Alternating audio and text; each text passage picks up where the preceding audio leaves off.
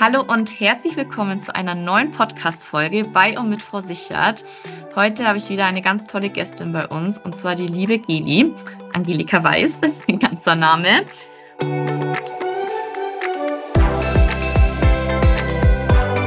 Und zwar kennen Geli und ich uns ähm, von den Versicherungsfonds Leipzig, äh, wo wir dieses Jahr im November teilgenommen haben zum Themenblock Diversität, ähm, Equity und Inclusion. Und da hat die Geli einen ganz tollen Impulsvortrag gehalten. Und wir freuen uns jetzt umso mehr, dass wir sie jetzt hier da haben. Ähm, ja, um über das Thema der inklusiven Sprache oder der sprachlichen Vielfalt zu sprechen. Gili, hallo, schön, dass du heute bei uns bist. Hallo und moin, wie man im Norden sagt. schön, dass ich da sein kann. Sehr gern. Gili, magst du ähm, dich vielleicht einfach mal in zwei, drei Sätzen vorstellen, wer du bist, was du genau machst und wie du vielleicht auch zu, den, ähm, zu diesem Themengebiet gekommen bist? Mhm, Mache ich gerne. Ja, du hast meinen Namen schon gesagt, ähm, Angelika Weiß. Ich bin beruflich seit 2003 mit dem Thema Diversity unterwegs. Später kam dann Equity Inclusion dazu, beziehungsweise Inclusion war eigentlich der Aufschlag dessen. Ich komme nämlich ganz, ganz ursprünglich aus der Arbeit mit Menschen mit Behinderung. Bin jetzt seit einigen Jahren selbstständig und habe da eine, ein Team von um die 30 Personen um mich herum, ähm, wie wir zusammen die Arbeitswelt ein bisschen schöner machen und möglichst für alle, so viel zur Inklusivität. Und habe auch Lehraufträge an der Uni Hamburg, auch mit den Themen Diversity und Diversity Management und beschäftige mich einfach aus persönlichen Gründen, aber eben auch beruflich schon sehr lange mit dem Thema. Sehr schön. Und jetzt hat dies ja schon angeteasert, ähm, worum es heute so ein bisschen gehen soll, und zwar ähm, das Thema der, der sprachlichen Vielfalt.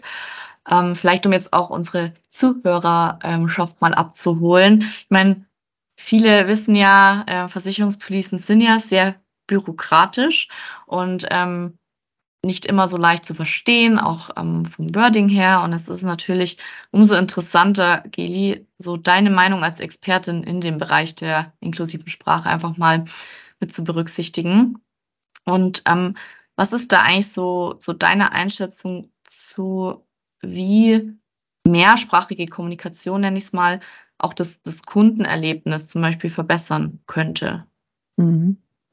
Dazu vielleicht nochmal zum fachlichen Hintergrund. Studiert habe ich Soziologie und Bildungs- und Erziehungswissenschaft. Da ist es natürlich ein ganz großes Thema, auch die interkulturelle Vielfalt mit zu berücksichtigen, sowohl in Bildungskontexten als auch in der Gesellschaft. Und ähm, unter anderem meine Masterarbeit war da auch eine, eine kleine Reise durch, wie sprechen wir Menschen eigentlich an und wo, an welcher Stelle verlieren wir Menschen auch, wenn wir mhm. sie nicht gezielt ansprechen.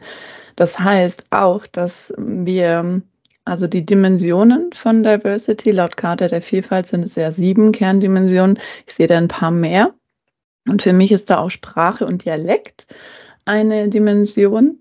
Ähm, genauso aber auch Ethnizität, Nationalität, auf das du jetzt gerade anspielst. Ne? Also da die sprachliche Vielfalt aufgrund der ethnischen Herkunft. Mhm.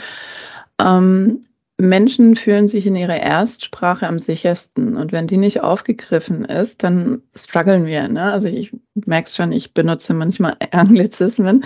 ähm, auch das ist nicht inklusiv.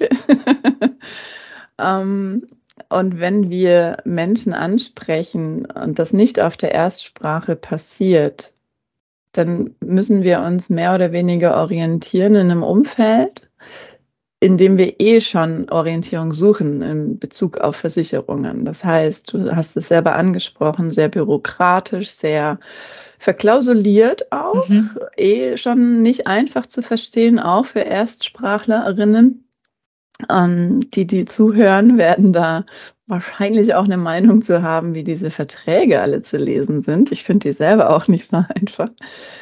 Und dann eine Übersetzungsleistung anzubieten. Also es kann ja sein, sowohl auf der Homepage als auch tatsächlich verschiedene Varianten von Verträgen. Das führt dazu, dass Menschen Vertrauen haben, dass sie wissen, Mhm. was sie hier eigentlich unterschreiben, was sie bekommen, welche Leistungen ihnen gerecht werden. Ich erlebe das immer wieder auch in beispielsweise Vorstellungsgesprächen oder dann im Onboarding, dass Menschen, die aus anderen Ländern kommen oder andere Sprachen sprechen, häufig gar nicht wissen, was sie eigentlich für Rechte haben, welche Leistungen sie bekommen und trauen sich auch gar nicht zu Ärztinnen und Ärzten zu gehen beispielsweise oder andere Leistungen in Anspruch zu nehmen, weil sie häufig denken, dass es eine Zusatzleistung ist, die sie selbst Mhm. tragen müssen.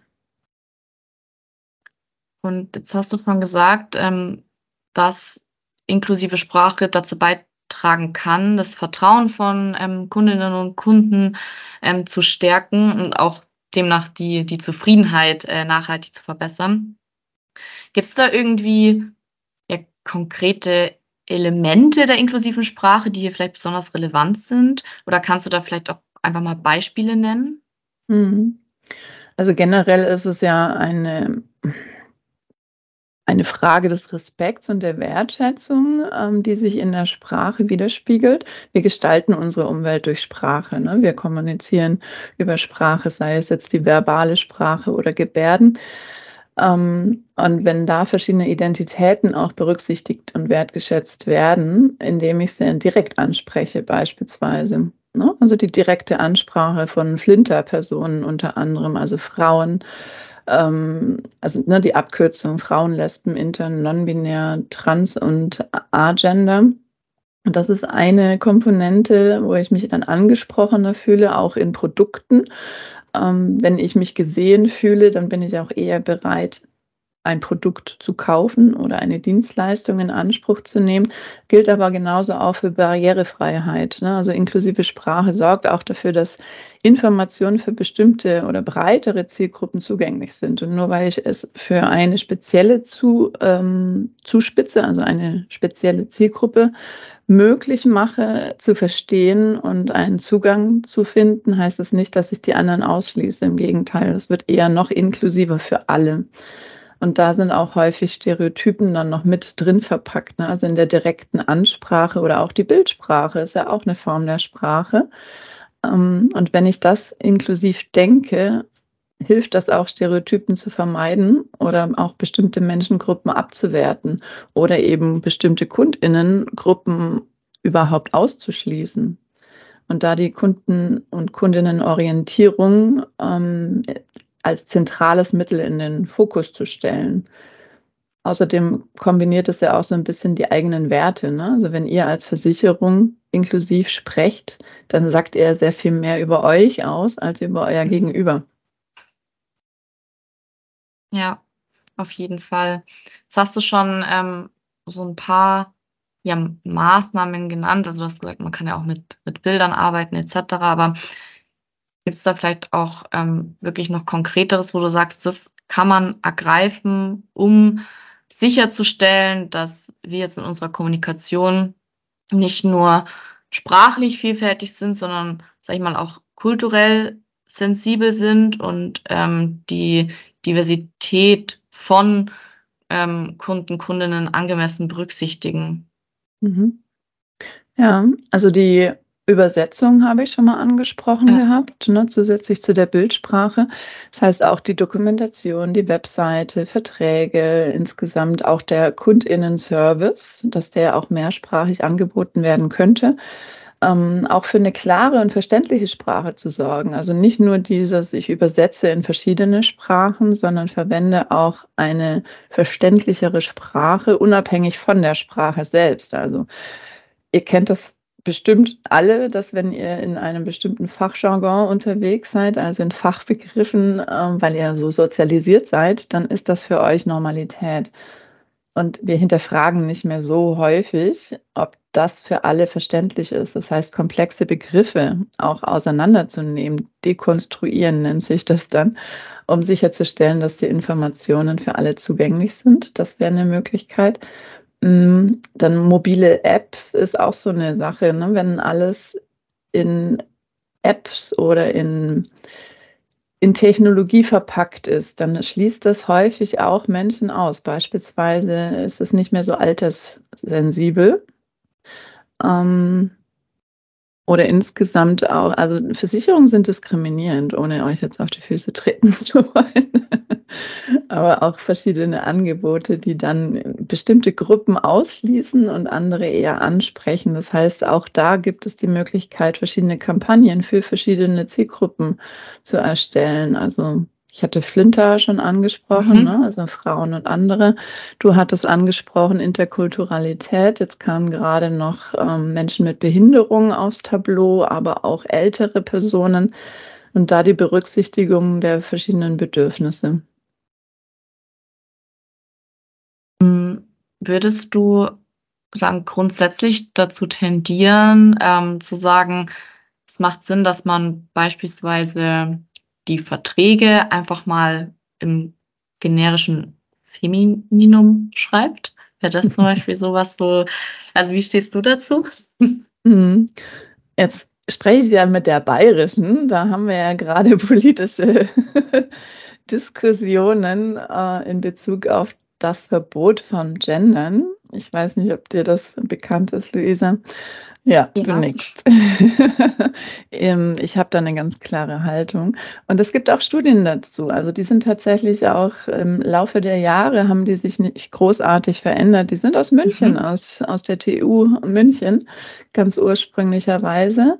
Ähm, die ersten Studien dazu wurden bezüglich Recruiting-Prozesse aufgenommen. Das heißt, wenn Stellen ausgeschrieben wurden, ob da ein Unterschied festgestellt werden konnte zwischen der Ansprache, die sehr weiblich ist in den mhm. Stellenausschreibungen oder männlich konnotierte Worte. Das heißt nicht nur in der Ansprache in Bezug auf, wir suchen einen Techniker oder eine Technikerin zum Beispiel, sondern auch in Bezug auf die Fähigkeiten, die erforderlich sind in dieser Stelle oder in dieser Rolle. Das heißt, wenn ähm, weiblich konnotierte Begriffe wie Kommunikationsfähigkeit, Teamfähigkeit, die häufig eben in dem Stereotyp der Weiblichkeit stehen, wenn die benannt wurden, haben sich deutlich mehr Frauen auf die Stellen beworben, aber auch die Männer.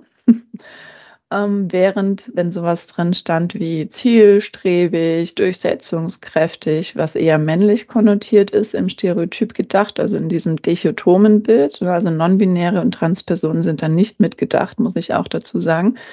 Aber in diesen Studien wurde deutlich, dass dann tatsächlich hauptsächlich Männer sich drauf beworben haben und nur ganz, ganz wenig Frauen.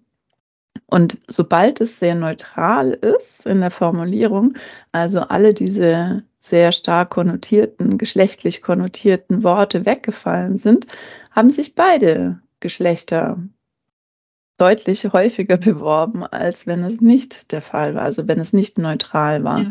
Und so ähnlich ist es auch in der ähm, Ansprache von auf Plattformen oder in Verträgen oder wenn ihr Werbung macht, das, also, ne, diese Studien wurden weitergeführt, auch von anderen Universitäten und Institutionen. Und da wurde eben auch immer wieder festgestellt, dass die inklusive Sprache eher eine neutrale Sprache oder eher eine feminine Sprache ist, um mehr Menschen zu erreichen. Okay, spannend. Also ist da deine Meinung schon auch eher eine neutrale Form zu nutzen und nicht jetzt dann beispielsweise ähm, nur das generische Femininum. Es kommt auf deine Zielsetzung drauf an. Wenn du eine bestimmte Produktmarke oder Dienstleistung an eine bestimmte Zielgruppe verkaufen möchtest, die gewinnen möchtest, als interessierte Menschen auch erstmal aufmerksam machen möchtest, dann sprichst du diese Menschen auch direkt an. Das heißt, wenn du für beispielsweise jetzt Frauen in deinem Beispiel ähm, wenn, wenn du Frauen direkt ansprechen möchtest, dann ist das Femininum in der Sprache sinnvoll. Ja. Wenn das nicht der Fall ist und du einfach möglichst viele Menschen ansprechen möchtest, dann ist es eher die neutrale oder eben auch die feminine Ansprache. Aufgrund dessen würde ich tatsächlich empfehlen, eher feminin anzusprechen, auch mit der Gefahr hin, dass manche einzelne Menschen sich daran stoßen. Also auch das schließt natürlich Menschen aus, gerade wenn ähm, diese Debatte so hochkocht wie jetzt gerade in einer politischen Diskussion dann kann das durchaus dazu führen, dass sich Menschen daran stoßen. Ja, ja, ich muss tatsächlich, deswegen habe ich das Thema auch mit aufgenommen, an, ähm, ja, an Österreich denken, wo ja die ÖVP, ähm, die Justizministerin, ähm, da dieses weibliche Gesetz, sage ich mal, so haben sie es ja in den Schlag, äh, Schlagzeilen betitelt, quasi still und leise durchgebracht hat, also wo sie wirklich ausschließlich äh, weibliche Personenbezeichnungen ähm, benutzt hat. Genau. Ähm, hast du da vielleicht noch, äh, ne, magst du da noch deine Meinung zu sagen, wie du es jetzt auf dieses Gesetz hin, wie du dazu stehst? Äh, naja, ich bin keine Juristin. Ne? Generell ist das alles persönliche Meinung und auf Grundlage meiner Vorerfahrungen. Ich bin generell Fan davon, insgesamt eine, mm, eine Ansprache zu treffen, die möglichst wenig Menschen ausschließt. Das ist aber meine persönliche Haltung. Also ich achte da selber sehr stark drauf. Ähm, und andererseits gehöre ich nun mal auch zur marginalisierten Gruppe von Frauen, ohne dass ich mich jetzt unterprivilegiert fühle. Aber ne, im Gesellschaftsbild ist das eher die marginalisiertere Gruppe, also die unterdrücktere Gruppe. Das heißt, wenn hunderte Jahre lang im generischen Maskulinum gesprochen wurde. Was spricht denn jetzt dagegen, einfach mal ein paar hundert Jahre auch im generischen Femininum zu sprechen, um da wieder ein Gleichgewicht reinzubringen? Also ich, ich finde das ein bisschen humoristisch betrachtet, finde ich das einen lustigen Twist. Mhm. Ne? Generell glaube ich nicht, dass das in unserer Debatte weiterführt, weil auch für Emanzipation, für Feminismus, für Frauenförderung, für Gleichstellung, für Equality brauchen wir die privilegierte Perspektive von Männern. In dem Fall, ne, also das Bild des weißen Mannes mittleren Alters, ähm, der ist auch nicht prinzipiell mit allen Privilegien ausgestattet, aber wir brauchen diesen Support, weil wenn dieser Widerstand vorhanden ist, wenn es immer noch die Menschen sind, auf die am meisten gehört wird, dann kommen wir da auch nicht wirklich viele Schritte weiter, wenn die sich aufbäumen.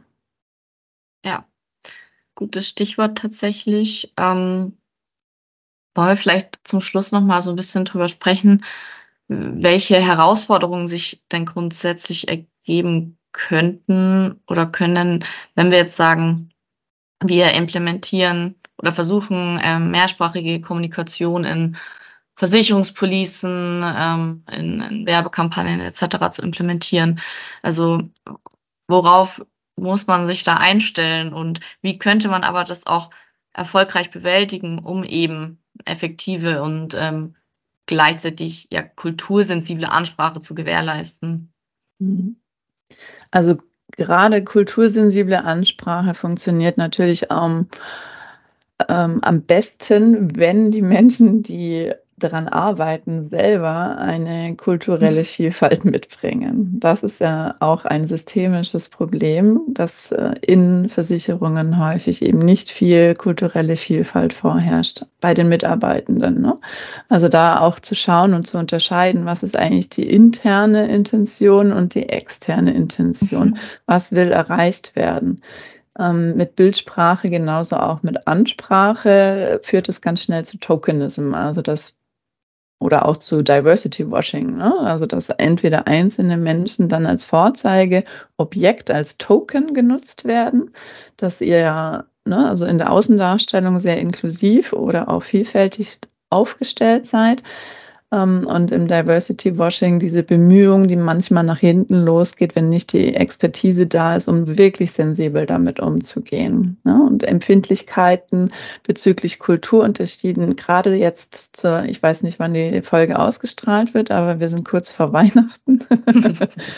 Um, und da erlebe ich das auch. Beispielsweise gestern wieder in einem Vorstellungsgespräch habe ich erlebt, dass eine Person, die wahrscheinlich äh, Muslime ist, ähm, auf Weihnachten, also auf das christliche Fest des Weihnachtens angesprochen wurde. Das ist nicht kultursensibel. Ja. Ja, da, da sind wir bei der Dimension Religion und Weltanschauung.